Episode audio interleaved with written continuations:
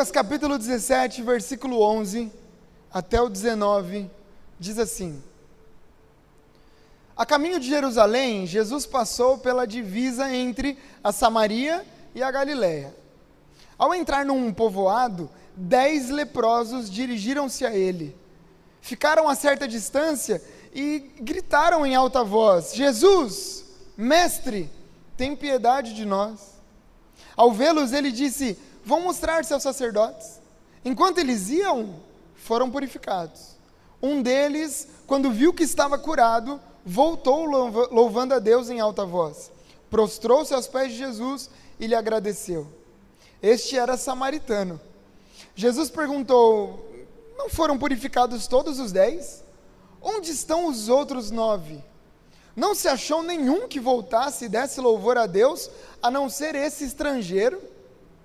Então ele lhe disse: Levante-se e vá, a sua fé o salvou.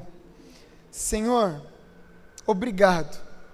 Obrigado pela Sua palavra, obrigado pelo privilégio que a gente tem de estarmos aqui mais uma vez, mais um domingo para ouvir a Sua palavra, para entregar a nossa adoração ao Senhor, ó Pai. Eu te peço que é, seja uma manhã de cura, cura física também, mas principalmente que os nossos olhos espirituais sejam abertos em nome de Jesus. Amém e amém. Pode se sentar, por favor.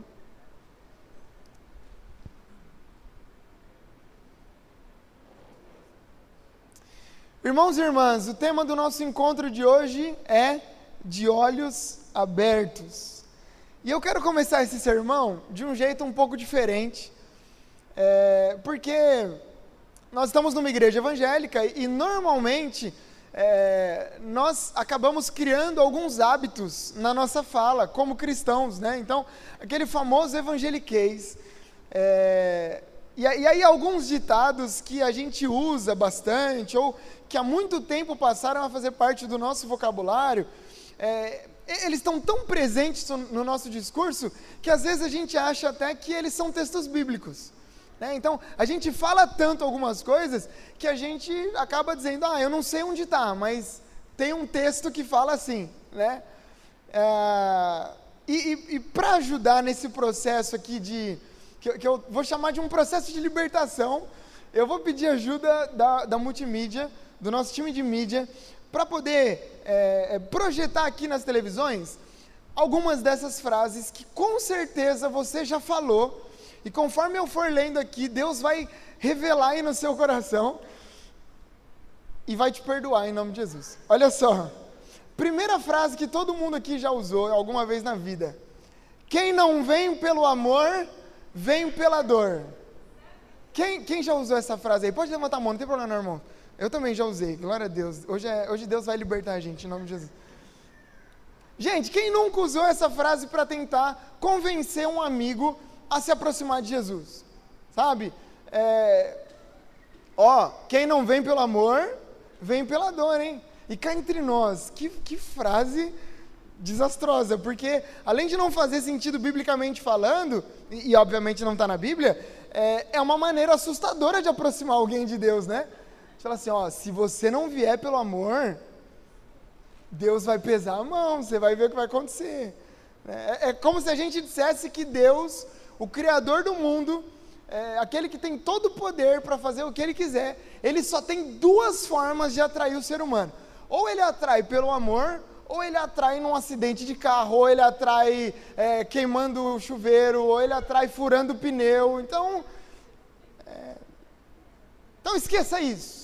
Esqueça isso. Não está na Bíblia, não use mais. Até hoje a gente usou, mas não use mais em nome de Jesus. Segunda, segundo ditado que a gente tem o costume de usar é esse aqui, ó. O dinheiro é a raiz de todos os males. O dinheiro é a raiz de todos os males. Gente, esse é outro ditado que não está na Bíblia e que é usado com frequência. Porque Paulo, lá na primeira carta a, a Timóteo, no, no capítulo 6, no versículo 10, ele vem dizer que o amor ao dinheiro é a raiz de todos os males. E é isso que a gente vê com frequência, né? A gente vê famílias se desfazendo, brigas acontecendo. A gente está vendo agora uma briga por poder, por dinheiro, uh, por busca aí de, de conquistar um novo território, enfim. Todas as consequências do amor, do apego exagerado ao dinheiro. Então, é, e, e aí uma vez eu ouvi, né? Eu ouvi uma vez de um amigo, ele falou, ah, eu não sei onde que está esse texto na Bíblia, mas está lá, que o amor, que, que, o dinheiro é a raiz de todos os males. Eu falei, não, é o amor ao dinheiro. Porque se o dinheiro é a raiz de todos os males, o pastor Yuri, que tem muito dinheiro na carteira, ele está com muitos males na carteira. Então, enfim. Mas não é, pastor Yuri, é só o amor ao dinheiro, tá bom? Então pode ficar tranquilo.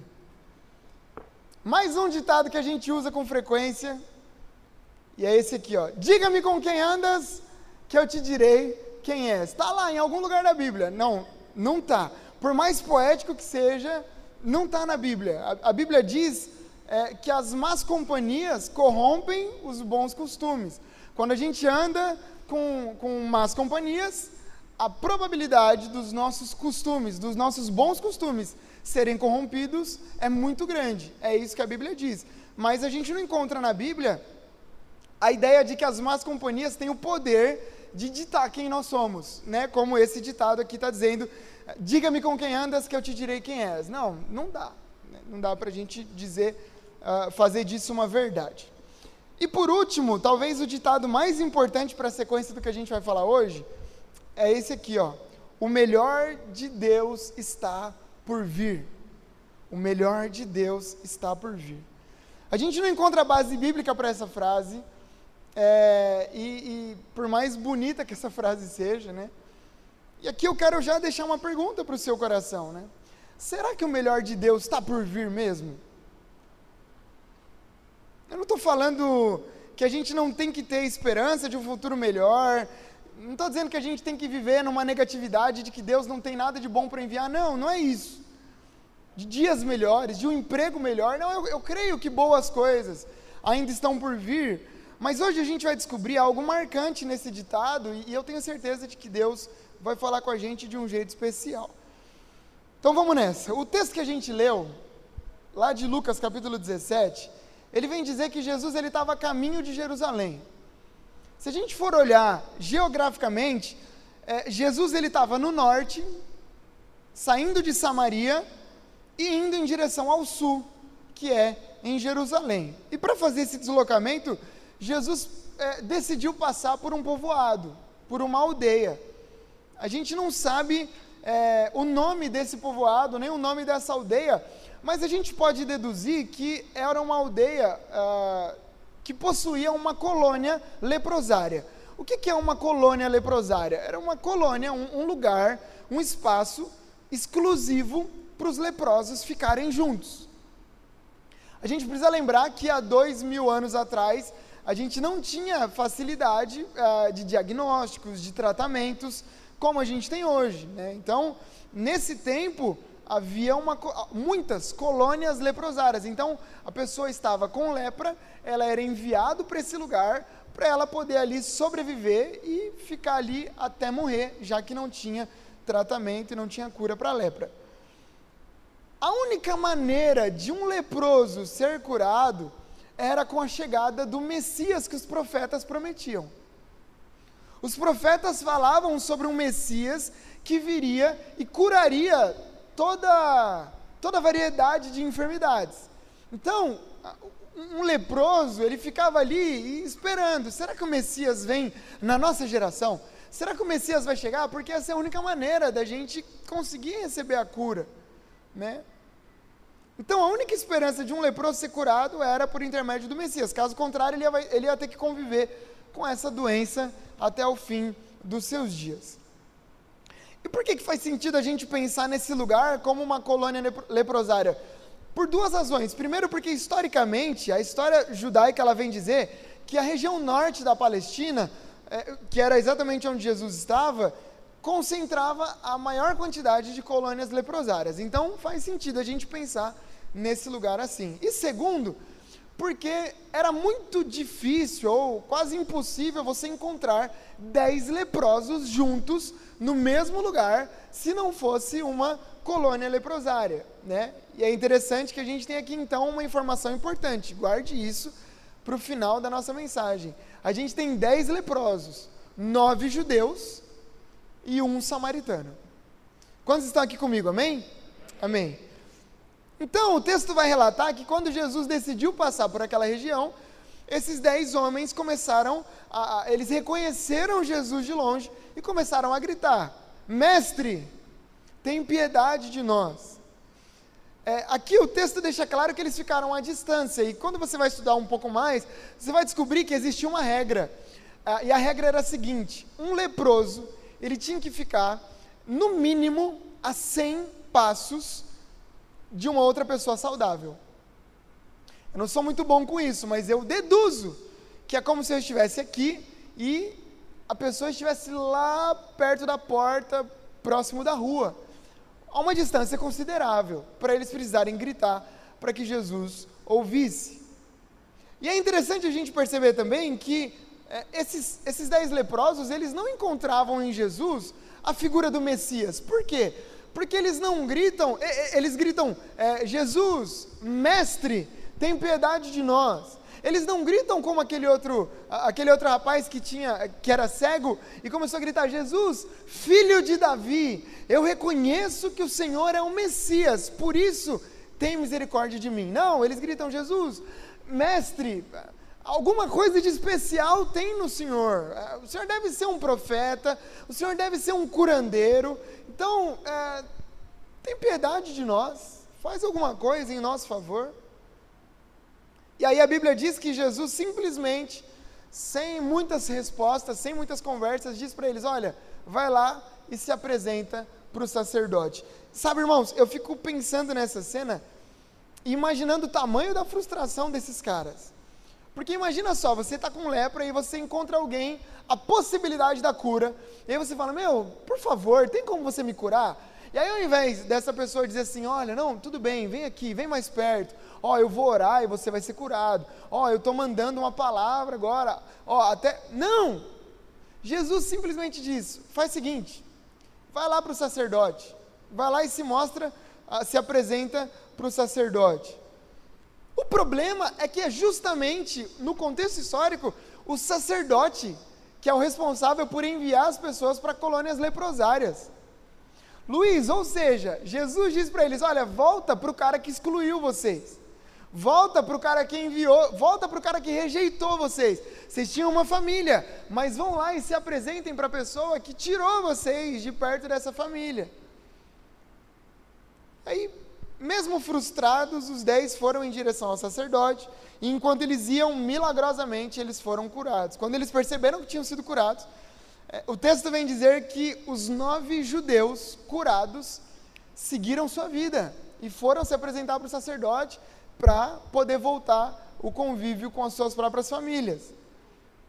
E nunca mais voltaram para aquela colônia leprosária. Mas o samaritano, o samaritano não. A Bíblia diz que quando ele percebeu que ele estava curado, a preocupação de se apresentar para o sacerdote passou. Eu imagino esse cara caminhando, e aí de repente eles estão lá em 10. Vamos se apresentar para o sacerdote. E de repente eles olham e falam: Ué, cadê as manchas? Cadê a mancha no seu braço? Cadê? Não tem, não tem. Sumiu, sumiu, não acredito. Vamos acelerar aqui para a gente se apresentar para o sacerdote antes que aconteça alguma coisa. E aí eu imagino os nove judeus correndo e o samaritano parando e dizendo: Ué, mas sumiu? Sumiu. Eu não, eu não posso ir para lá antes de voltar, porque se o sacerdote é importante agora, o cara que me curou é muito mais importante do que o sacerdote. Eu, eu é, há um nível de importância maior para trás do que para frente. A única preocupação desse cara era encontrar Jesus agora. Ou seja, a cura física que ele recebeu não, não colocou fim na relação dele com Jesus. Até porque a ficha dele caiu, que aquele que tinha curado ele era o Messias. Porque se só um Messias tinha poder para curar esse tipo de enfermidade, Alguma coisa de especial havia em Jesus. E foi a melhor coisa que ele fez, porque exatamente quando ele volta, ele recebe o maior presente que alguém podia receber. Porque aí Jesus diz para ele: Ei, dez receberam a cura, mas só você voltou para agradecer. Então, parabéns pela sua gratidão. Os outros não voltaram porque eles acharam que eu era um curandeiro. Eles acharam que eu era um profeta, mas você não. Você entendeu que eu sou alguém muito maior do que alguém que pode curar fisicamente você, do que alguém que pode sarar fisicamente você. Não, você entendeu que eu sou o Messias. E por causa disso, por, a, por essa compreensão que você recebeu, você não vai receber simplesmente uma cura física como os outros nove, mas a partir de agora, vai, porque a sua fé não só curou você, mas a sua fé também te salvou. Louvado seja o nome do Senhor.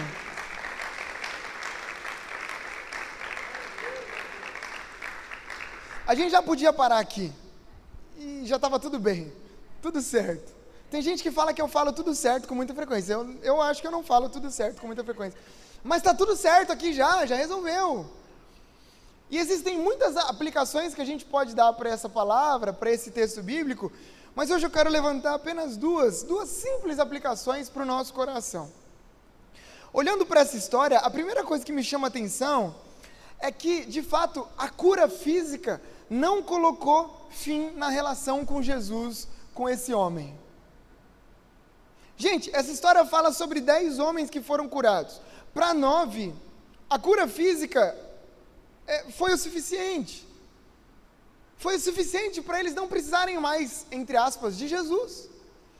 O que, que, eles queriam? Eles queriam a cura, eles estavam com lepra. Jesus curou, eu não preciso mais de Jesus, porque o que eu queria eu recebi. Jesus me deu a cura, agora eu vou embora e se um dia eu precisar, eu procuro esse cara de novo. Os nove encontraram em Jesus, de fato, um curandeiro, um, um mero prestador de serviço. Eu preciso de um serviço, eu vou até Jesus, Jesus me dá e depois o vínculo é quebrado, porque eu não preciso mais dele. E, gente, tem gente tratando Jesus como um prestador de serviço também. Tem gente que entrou por uma porta como essa, é, porque alguém disse que se você entrasse, se você se aproximasse de Jesus, todos os seus problemas seriam magicamente sanados. Tem gente que vende Jesus como vende Mary, Kay. E nada contra Mary Kay. Rinodê, para falar das outras, né? Porque senão vai parecer que é contra. Não, Mary Kay, Rinodê, Avon, Natura. Tem gente, pode vender em nome de Jesus e vende mais barato para pastor. Mas Jesus não é uma marca que a gente comercializa quando alguém precisa, ah, acabou meu perfume. Não, pega Jesus. Usa um pouco, acabou, ah, tá tudo bem agora, tá tudo certo. Eu me lembro que eu assisti um vídeo uma vez, e acho que eu tenho esse vídeo até hoje guardado, que ele é muito legal mas eu era bem novo quando eu assisti, e, e, era assim, ó, era uma máquina de refrigerantes, uma máquina de refrigerantes, que você coloca uma moeda e, e hoje em dia você coloca uma nota e pega, né, moeda não compra mais nada. E aí, essa máquina de refrigerantes era chamada máquina de refrigerante Jesus. E aí tinha a foto de Jesus lá.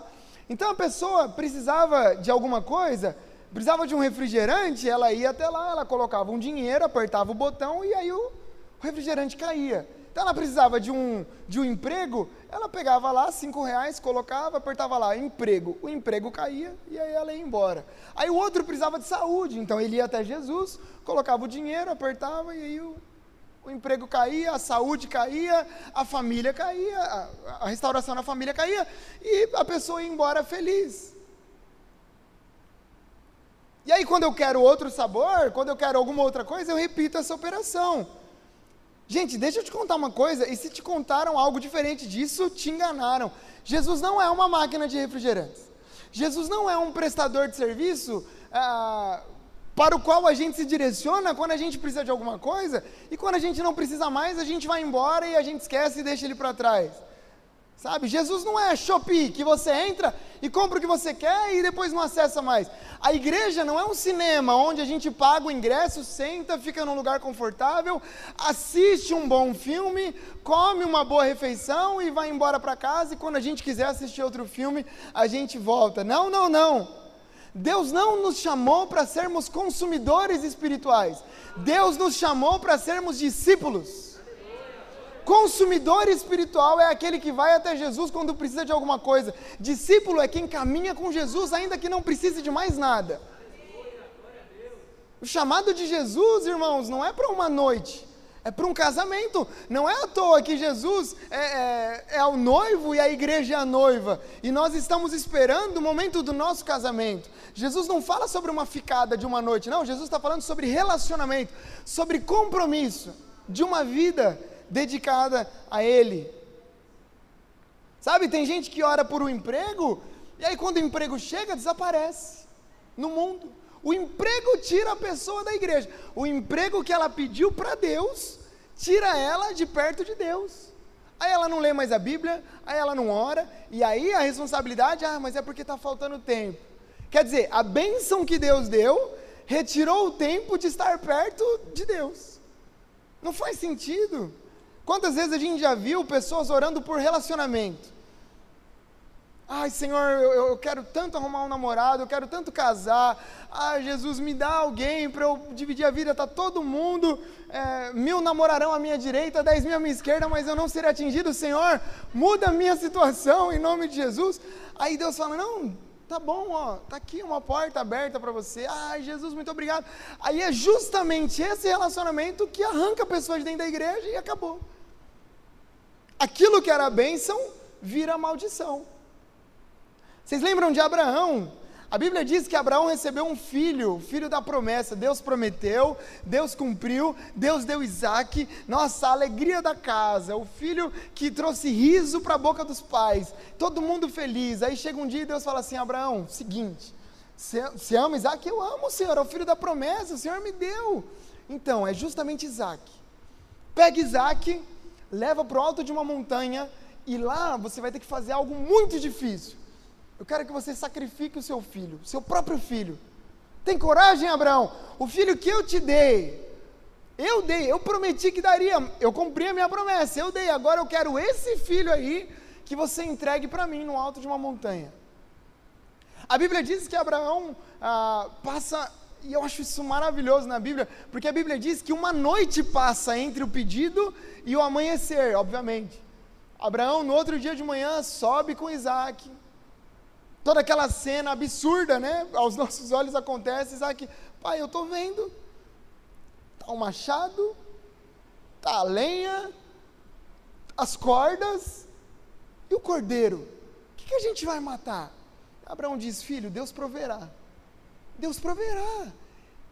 Eu confio que Ele vai prover. A Bíblia diz que lá em cima, quando Abraão levanta o machado, a voz do céu diz: Abraão, não precisa mais, não precisa mais. Não precisa. Por quê? Porque eu descobri onde está o seu coração. Eu te dei Isaac e Isaac não teve o seu coração mais do que a mim. Gente, quando Deus pede Isaac para Abraão, a gente já ouviu isso muitas vezes. Deus não quer Isaac, Deus quer Abraão. Deus quer saber onde o coração de Abraão está. E essa é a pergunta que a gente precisa se fazer hoje: onde está o nosso coração? Está na bênção do Senhor ou está no Senhor que deu a bênção? Onde está? Está no emprego? Está no dinheiro? Está no namorado, na namorada, está no casamento, está no filho. E onde que está o nosso coração? Talvez seja por isso que Provérbios 30, versículo 7 diz o seguinte: olha só que coisa incrível. Deus, eu peço duas coisas antes de morrer. Não me recuses. Primeira coisa, elimina a mentira dos meus lábios. E segunda coisa, dá-me alimento suficiente para viver. Eu não quero nem muito e nem pouco, porque se eu tiver muito, eu posso pensar que eu dependo só de mim e dizer: quem precisa de Deus? Se eu tiver pouco, eu posso vir a roubar e assim desonrar o nome do meu Deus. Gente, essa é a primeira lição para nós. Ei, que a gente não permita que a bênção de Deus se torne um Deus para a gente. Que aquilo que Deus deu para nós se torne, ocupe o lugar que é de Deus no nosso coração. Sabe, existe um momento no ministério de Jesus, lá em João capítulo 6, onde Jesus, meu, ele está numa pregação que ele está batendo em todo mundo. Sabe aquela pregação que, que você sai e fala, meu Jesus da glória, eu preciso me recuperar. Eu vou chegar em casa e vou ficar pensando porque a coisa foi forte. Jesus está lá, pá, pá, pá, batendo, batendo para todo lado e todo mundo ouvindo. E aí, de repente, a Bíblia diz que a pregação era tão dura que começou a um ir embora, o outro embora, o outro embora, e aí o pessoal começou a ir embora, embora, porque ninguém estava aguentando o tamanho do poder, da, da, da força da pregação de Jesus. Quando Jesus vê alguns indo embora, ele vira para os doze que estavam mais próximos dele e faz uma pergunta. Em outras palavras, ele diz: ô doze, a minha palavra é essa aqui. A minha mensagem é essa aqui. A mensagem que o Pai me enviou para trazer é essa aqui, não vai mudar.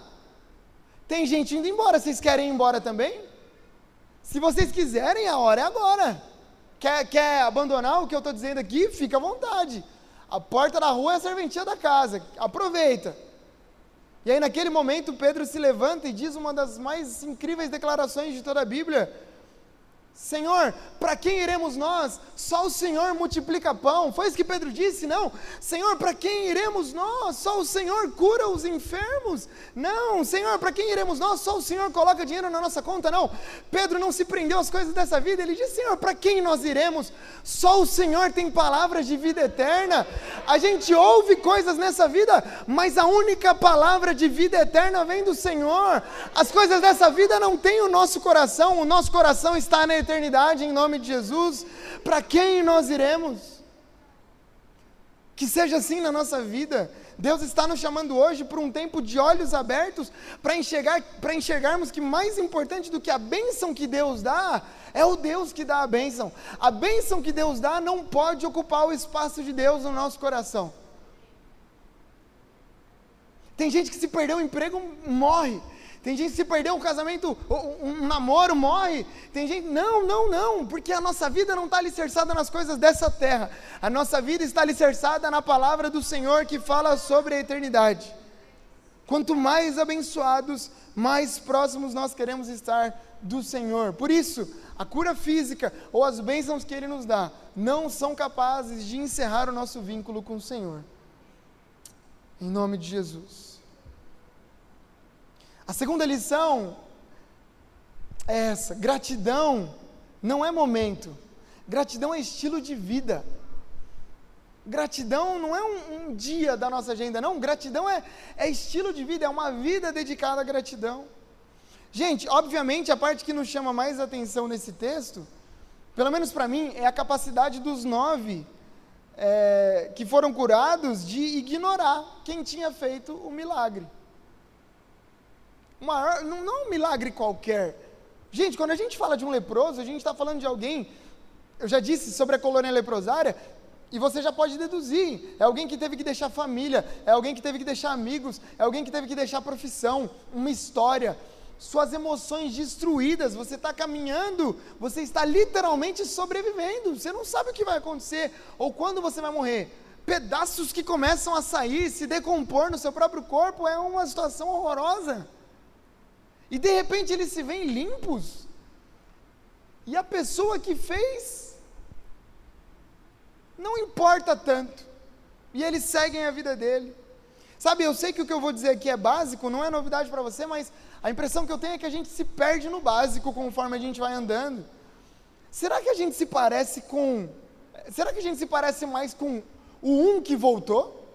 Ou a gente se parece mais com os nove que foram embora? Sejamos honestos, você não precisa me responder, mas seja honesto aí no seu coração. Será que nós somos mesmo tão melhores do que aqueles nove que foram embora? Será que a gente está construindo uma vida com mais gratidão ou com mais ingratidão? Ah, pastor, eu sou muito grato. Será? Será mesmo? Onde que a nossa visão ela está focando? Eu já disse isso aqui outras vezes, mas quando eu olho para a história de Adão e Eva, Lá na criação do mundo, Deus coloca eles dois lá no jardim. É, eu, eu percebo que o grande pecado que eles cometeram não foi o pecado da desobediência. A desobediência ela foi só uma consequência, só um reflexo de um, de um passo atrás. Para mim, o grande pecado de Adão e Eva foi a ingratidão, que resultou em desobediência. Sabe, olha só, quando Deus cria o mundo, coloca eles no jardim do Éden, a Bíblia diz que o Senhor colocou tudo à disposição deles. Olha só o que diz Gênesis capítulo 2, versículo 16. E o Senhor Deus ordenou ao homem: coma livremente de qualquer árvore do jardim, Mas não coma da árvore do conhecimento do bem e do mal, porque no dia em que dela comer, certamente você morrerá. O que Deus está dizendo é assim: olha, nós temos aqui mil árvores. Vocês podem comer de 999. Só tem uma, essa aqui, ó. Essa você não pode comer. Mas ó, você está vendo? Olha para o seu redor.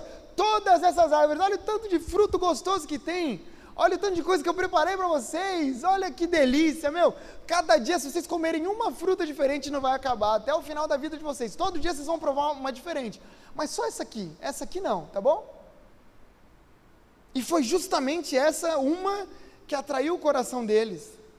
O coração deles foi movido justamente para aquilo que eles não podiam ter como uma criança, que você fala assim: meu, você tem 37 brinquedos, mas não coloca a bendita da caneta na tomada, é o único brinquedo que você não pode mexer. A criança já pega a tomada e vem olhando para você para colocar na tomada, mas, ô criatura de Deus, vai brincar com as outras coisas, essa aqui é que eu falei que não. Parece que na cabeça deles é, essa aqui é que eu falei que sim, as outras não. Gente, a ingratidão ela é tão poderosa que ela é capaz de, de fechar os nossos olhos para todos os benefícios que Deus tem dado para nós. Ao invés de olhar e desfrutar do que eles tinham, eles se prenderam justamente aquilo que eles não podiam ter. E aí essa pergunta em nós, será que a gente não é assim às vezes?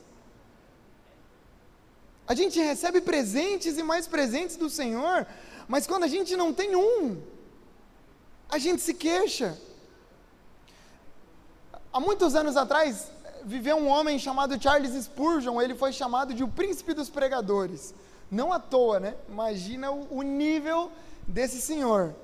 E olha só a frase que ele disse: Existem mais pessoas que recebem benefícios do que pessoas que agradecem por eles.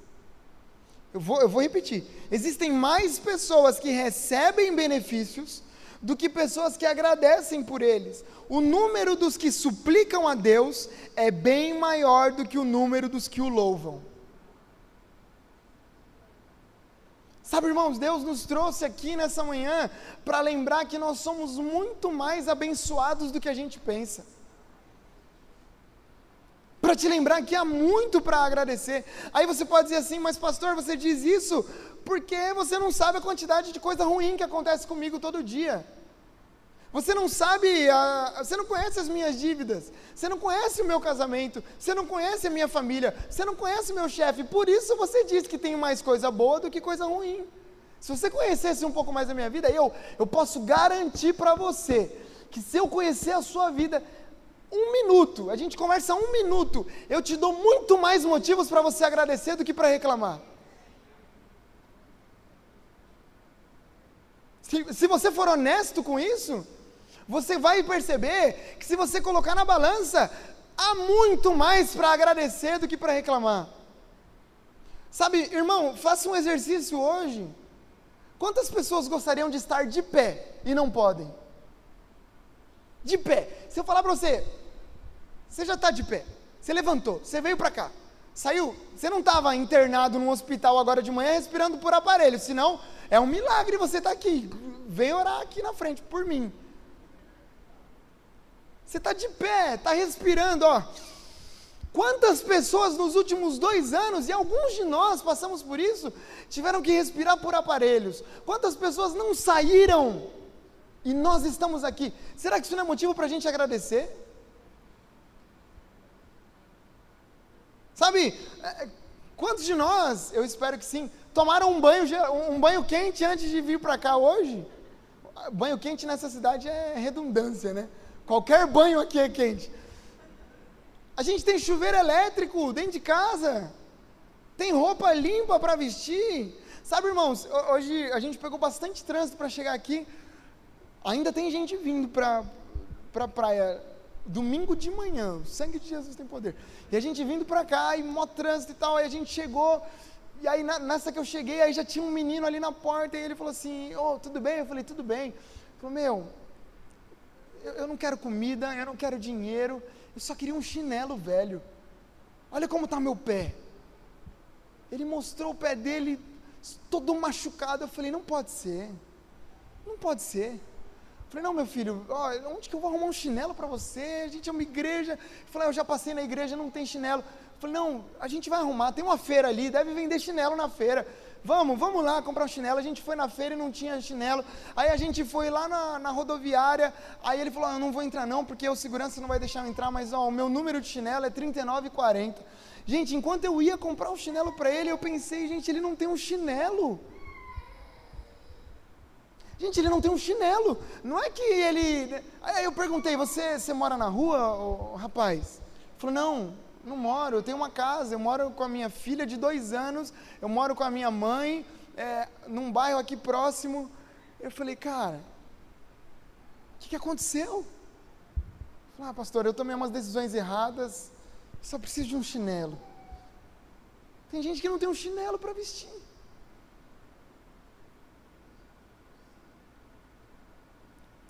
Você tem um celular com internet. Você tem comida na mesa. E se você não tem comida na mesa, é só você falar comigo no final. Hoje tem uma cesta básica na sua casa. Eu pesquisei um pouco do, do nível de desigualdade no Brasil. Como eu conheço a maioria de vocês, eu sei que a gente não, provavelmente não está aqui dentro dessa estatística. 35 milhões de brasileiros não têm acesso à água potável hoje. 35 milhões de pessoas não têm água potável para tomar hoje. Não estou falando de Coca-Cola, estou falando de água. Pastor, eu também não tenho água em casa, tem água aqui. A gente tem acesso à água potável. Estudos recentes mostraram que 100 milhões de brasileiros, gente, 100 milhões de brasileiros não têm acesso à coleta de esgoto. É gente que está sofrendo com as suas próprias necessidades fisiológicas. Será que não é tempo da gente agradecer por poder apertar a descarga? Será que não é tempo da gente agradecer por ter um copo de água para tomar? Eu posso ficar aqui o resto do dia falando sobre coisas que você, que você tem, que eu tenho, que a gente pode agradecer. Mas o que a gente tem que entender hoje é que há muito mais motivos para a gente agradecer do que para se queixar. Tem alguém aqui escutando barulho de bomba agora caindo ao redor? Tem. Tem alguém aqui com medo que pode cair uma bomba e matar todo mundo? Tem. Tem alguém aqui que está com medo disso? Tem gente que agora era para estar tá na igreja, mas não pode estar tá na igreja porque está fugindo do seu próprio país. Será que a gente tem motivo para agradecer? Eu não quero aqui pregar um falso positivismo. Eu sei que a gente tem problema, não, não precisa se esquecer dos seus problemas. Eu não estou menosprezando seus problemas, quem sou eu para fazer isso? Mas a minha oração hoje é para que nasça em nós um coração mais grato. Eu ouvi uma vez e eu nunca mais esqueci. Existem pessoas que dariam tudo para ter os problemas que a gente tem. Tudo. Qual o problema que você tem? Você pega ônibus? Tem gente que não tem dinheiro para andar de ônibus. Qual o problema que você tem? Você tem que assistir TV aberta? Tem gente que nem TV não tem. Qual o problema que você tem? Você precisa colocar crédito no celular e o máximo que você tem é 10 reais para colocar de crédito? Tem gente que nem celular tem. Qual é o seu problema? Você só tem água para tomar, não pode tomar uma coca? Tem gente que nem água tem. Por isso, o chamado de Deus para nós não é um estado de gratidão, é uma vida de gratidão. Não é sobre estarmos gratos hoje até o final desse sermão, não. É para a gente amanhã construir uma vida de gratidão, olhando para as coisas eh, e percebendo que a gratidão não é um momento, gratidão é um estilo de vida. Senhor, eu sou grato porque eu tenho um tênis para poder pisar, não preciso pisar no chão descalço. Senhor, eu sou grato por poder ter uma calça. Não tenho milhões de calças, mas eu tenho uma calça para poder vestir. Senhor, eu tenho água para poder beber. Senhor, talvez eu não tenha a carne mais cara de todas, mas eu posso ter um franguinho um ovinho para comer, enquanto tem tanta gente que não pode. Gratidão não pode ser sobre como nós estamos. Gratidão tem que ser sobre quem nós somos. É igual generosidade. Nós não estamos generosos, nós somos generosos. Não estamos gratos, nós somos gratos. Ainda que a figueira não floresça, nosso coração se alegra no Senhor. Ainda que a gente não tenha o emprego dos sonhos, O nosso coração se alegra no Senhor, ainda que a gente não tenha tudo que a gente quer, mas a gente já tem alguma coisa, o Senhor já nos deu a vida eterna. A minha oração hoje é que nós estejamos com os olhos espirituais abertos, para não permitir que a bênção de Deus ocupe o lugar que é dele no nosso coração. Que a gente se lembre que o Senhor vem em primeiro lugar, maior que, as, do que as bênçãos que Ele pode dar é o Senhor que dá a bênção. E eu oro também para que a gente saia daqui mais gratos do que entramos, valorizando não só as coisas extraordinárias que Deus faz, mas também as coisas do dia a dia. Que a gente deixe de olhar para os problemas do nosso trabalho e a gente passe a descobrir que naquele horário em que a gente está trabalhando tem milhões de brasileiros procurando um emprego. Que a gente pare de olhar para os problemas da nossa família e a gente comece a se lembrar dos órfãos das viúvas, que dariam tudo para ter o seu marido de volta, que dariam tudo para ter um pai, que dariam tudo para ter uma casa, ainda que seja para discutir no almoço de domingo, mas como tem gente que gostaria de ter uma família como a nossa? Como tem gente que gostaria de ter uma igreja como a nossa? É uma igreja perfeita? De maneira alguma, mas tem gente sonhando em viver isso aqui que a gente vive. Tem gente sonhando em ouvir uma palavra como essa, não porque eu estou pregando, mas porque eles não têm condições de sentar e poder ouvir, porque tem gente perseguindo, tem bomba estourando, tem perseguição acontecendo.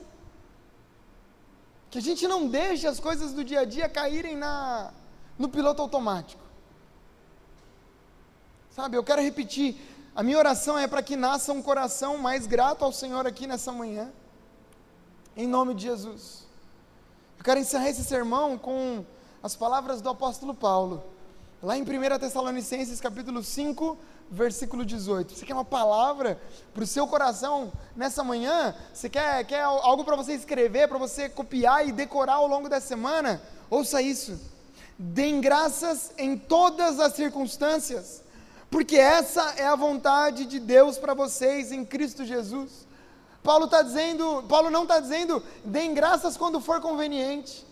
Deem graças quando convém. Ó, oh, deem graças quando tiver emprego. Ó, oh, deem graças, não, não, não. Paulo está dizendo, deem graças em todas as circunstâncias.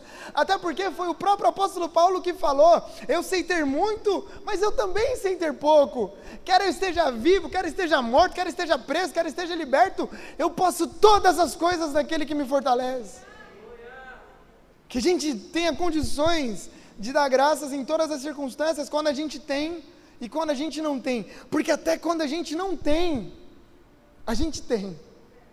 Até quando nos, até quando nos falta, a gente tem alguma coisa para agradecer. No mínimo, a gente tem a certeza de que Deus está cuidando de tudo. E isso já é motivo para a gente agradecer. Eu quero te convidar agora a ficar de pé no seu lugar, fechar os seus olhos, e pelo próximo um minuto, um minuto, eu vou ficar em silêncio aqui. Você não precisa erguer sua voz. Eu vou pedir para que você faça uma oração de gratidão ao Senhor. Por coisas que talvez faz tempo que você não ora. Gratidão pelas coisas simples da vida. Senhor, eu sou grato porque tivemos um pão para comer nessa manhã. Senhor, obrigado porque há saneamento básico para a nossa família e para a nossa igreja. Senhor, obrigado porque nós temos uma camiseta, um vestido, uma blusa para vestir. Senhor, obrigado porque há shampoo para os nossos cabelos. Obrigado porque há sabonete para as nossas mãos. Senhor, obrigado porque há transporte público disponível para nós. Obrigado porque temos liberdade para orar ao Senhor. Obrigado porque temos Bíblia no nosso celular. Obrigado porque fazemos parte de uma igreja onde o Senhor é o centro. Mamon não é o centro. Dinheiro não é o centro. O Senhor é o centro. Obrigado porque temos amigos. Obrigado porque temos família. Ainda que a nossa família não seja perfeita, ainda que os nossos amigos não sejam perfeitos, mas são os nossos amigos. Temos. E ainda que sejamos sozinhos na nossa casa, temos a família da fé. Obrigado, Jesus. Senhor, te agradecemos, porque somos mais abençoados do que merecemos. Essa é a verdade, Deus. A graça sobre nós, a misericórdia sobre nós, e essa misericórdia se renova todos os dias Obrigado, Pai, por cada presente, cada simples presente que o Senhor nos dá, como fôlego de vida nessa manhã. Obrigado porque, porque podemos estar com os nossos olhos abertos. Obrigado porque estamos de pé. Obrigado, obrigado, Senhor. A gente podia ficar aqui o resto do dia te agradecendo e a gente não encerraria os motivos ah, pelos quais agradecer. Por isso eu oro, Deus, dá-nos um coração mais grato dá-nos um coração mais grato. Assim como, como aquele homem, aquele samaritano, ele conseguiu reconhecer em ti o Messias. Senhor, leva os nossos olhos a um novo nível nessa manhã. Leva os nossos ouvidos espirituais a um novo nível nessa manhã. Coloca-nos, ó Deus, em lugares altos, para que a gente reconheça que o Senhor é o Messias. O Senhor não é só um curandeiro, o Senhor não é só um profeta, o Senhor é o dono de todas as coisas. O Senhor não só cura o físico, mas o Senhor cura a nossa alma. E esse é o maior presente que a gente pode receber na vida. Te louvamos, Jesus, obrigado por todos os presentes que o Senhor nos dá a Ti a nossa adoração, não só hoje, mas para sempre. Em nome de Jesus. Amém.